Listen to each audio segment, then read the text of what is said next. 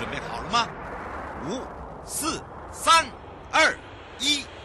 悠悠 Live Show 现在上拍。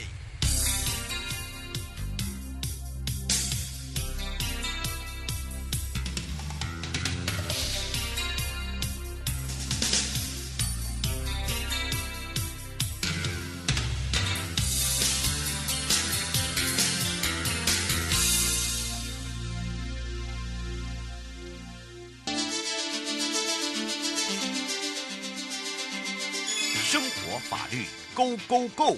你我生活的好伙伴，我是你的好朋友哦。我是你的好朋友瑶瑶，再度回到了 U L P FM 零四点一正声广播电台，陪同大家也预告了，今天回到了台北地检陈品瑜检察官时间呢，要聊到的也就是强化社会安全网，浅谈监护处分跟暂行安置的一些新制哦。其实我们常在聊到哦，就是说在这个判决确后确定后，这个监护处分可能大家还不是那么的了解，它主要的一个性质是在做些什么，所以我们赶快开放全省各地好。朋友时间零二二三七二九二零，也赶快让品瑜检察官跟大家打个招呼，哈喽，哈喽，瑶瑶，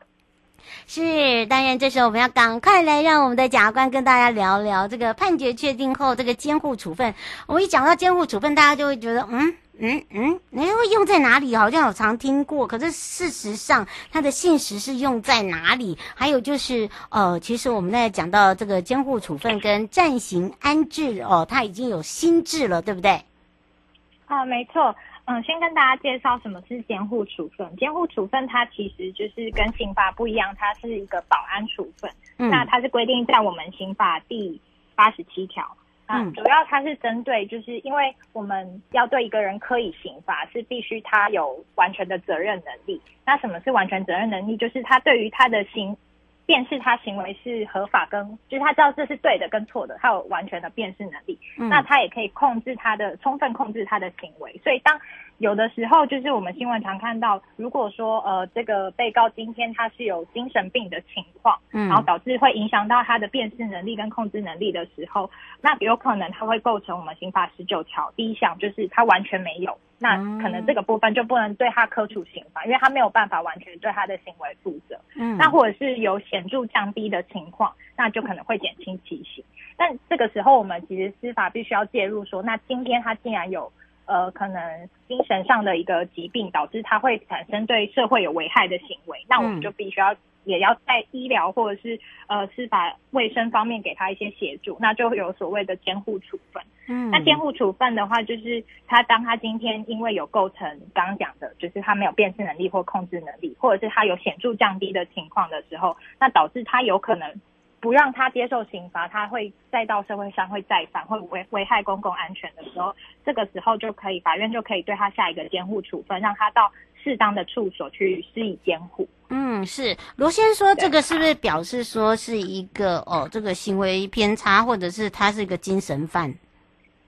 哎，对，就是因为他今天就是会做出这样的行为，他没有办法辨识是非，或者是他没有办法完全控制自己的行为，就代表他可能是在精神方面，或者是呃有罹患一些疾病。那有罹患疾病的话，其实他就是某程度是像病人的一样一个性质，所以这个时候检察官就呃主要监护处分的执行面是由检察官去执行，那检察官就可以。依照就是他的一个具体的状况去判断，说他到底要让他去精神病院住，接受照护或照顾，还是说只要接受门诊治疗，还是把他折付给他的一个法定代理人或亲属，好好的去约束他的行为，就是有各种方式，那就是给他做出一个最适当的方式去监护他。嗯，是，所以在这个监护处分哦，这个新法以后哦，我们就改为，呃，有没有这个所谓的时效性啊？吴先生在问，然后他说会不会有所谓的终身监禁，像国外一样？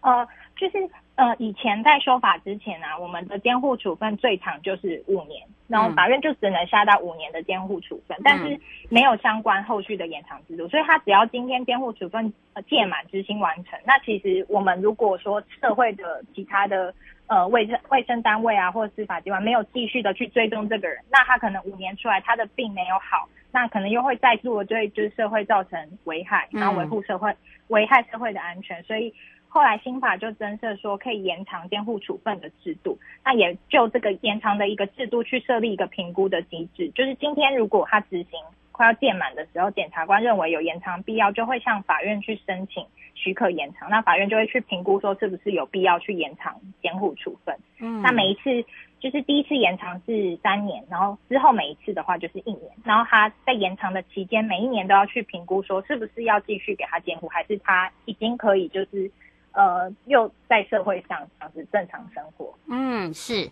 那第二个就是所谓的我们在讲到那个审查过程中哦，就这整个过程里面，常常会有所谓的暂行安置制度哦。那这个制度上，呃，基本上呢也是会有所谓的呃这个修法，但是问题是在修法前跟修法后差异别是什么？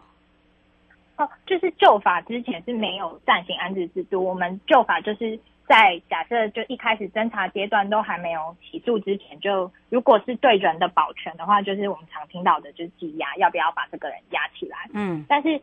暂行安置制度跟羁押的制度本身，它是有一定的类似性，就是一样在侦侦查的过，就是侦查前面还没有起诉之前，我们就可以去对这个人做人身自由的拘束，但是。它的制度目的又不一样，因为羁押的话，我们是要保全，就是今天怕这个被告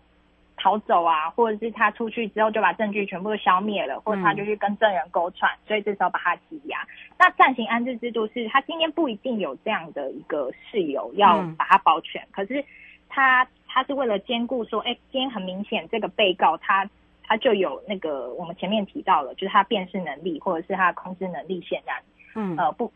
不足或者是欠缺的情况，那为了兼顾他的医疗的需求、整个程序保障啊，以及社会安全的维护，避免说他我们就这样让他出去，他又再犯，所以。就设立一个比较新的叫暂行安置的制度，嗯，那这个也是要经过就是法院去法官去裁定，然后才可以去执行。嗯，是哦，我们想请教一下，呃，这个是林小姐在问到，她说监护处分哦，呃，这个执行你刚才讲了好多种，那这个都是依照检察官判定的情形吗？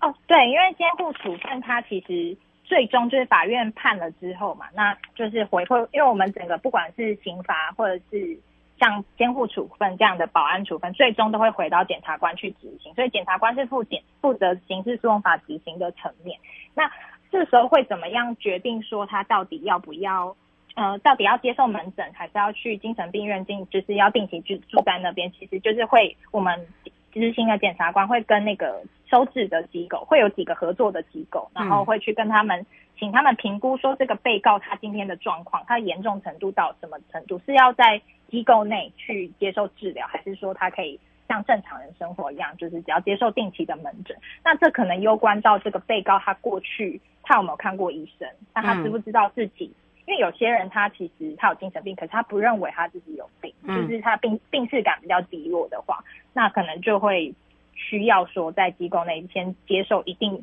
时间的治疗，嗯，这样就是能够帮助他恢复。这样是卢小姐想请教一下社会安全网，他们他们觉得这个现在的联系机制，再加上你现在讲的这个监护处分，呃，有有串联吗？哦，就是。现在变成概念上是这样，就是在我们侦查或者是审判过程还没有定这个人的罪之前的前阶段，就是刚刚有提到的暂行安置嘛，就是我们可以先考量，就是法院评估他的情况，然后由检察官申请或法院去裁定，那就是看这个个案有没有接受医疗的需求，以及整个他对社会安全会不会造成一个危害。那如果有，就会暂行安置。那在判决确定之后，就会就可能，如果说他有构成这个监护处分的事由，会给他一个监护处分。那在就是前面暂行安置的话，就是只要在下了监护处分，那暂行安置就不用再执行。那假设后续没有继续做监护处分，前面的暂行安置也会持其效力这样。嗯，然后对对对，然后在目前的话，因为我们这个整个新制的一个研拟嘛，所以地检署也其实有跟像社会局啊，或者是。呃，警政单位去研商说整个社会安全网的联系的程序，例如说，就他们今天如果发现，哎，有人在路上呃伤害别人或者是杀人了，嗯、那这个时候就会开始透过这个社会安全网的联系窗口，那他们会跟我们评估，就是把他一些资料做收集，然后会整个会诊到，因为最终这个人犯是要解送到地检署嘛，那就会在他的就是解送的这个报告里面会提到说，那这个个案有没有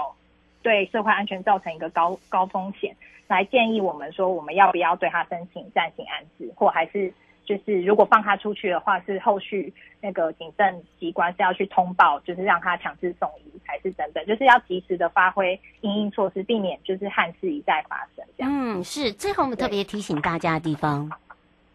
最后，最后就是呃，对，就是目前呃，我们整个政策上面，就因为有注意到说，就是其实这样，就像像之前那个火加在嘉义的、嗯、对火车的那个案件，然后就可能会就是要让。整个社会就更加重视说，那今天当今天被告有精神疾患的时候，就是我们除了呃用让他面对刑事程序，我们有没有其他就是可以填补这个，就是补充这个社会？一方面是就是保障大家的安全，一方面也是对于这个被告个人他提供治疗，然后让他可以重新的就是适应社会，因为他毕竟他不知道他自己，他没有办法控制他的行为，那也没有辨办法辨识他行为的，就是是对或错，所以。就是不是只对他科以刑罚，而是就是能够提供就是最适当的一个处遇，让他可以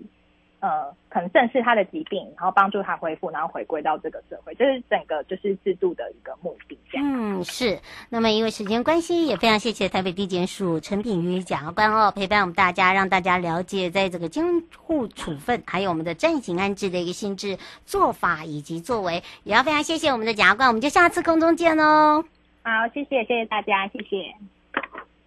各位亲爱的朋友，离开的时候别忘了您随身携带的物品。台湾台北地方法院检察署关心您。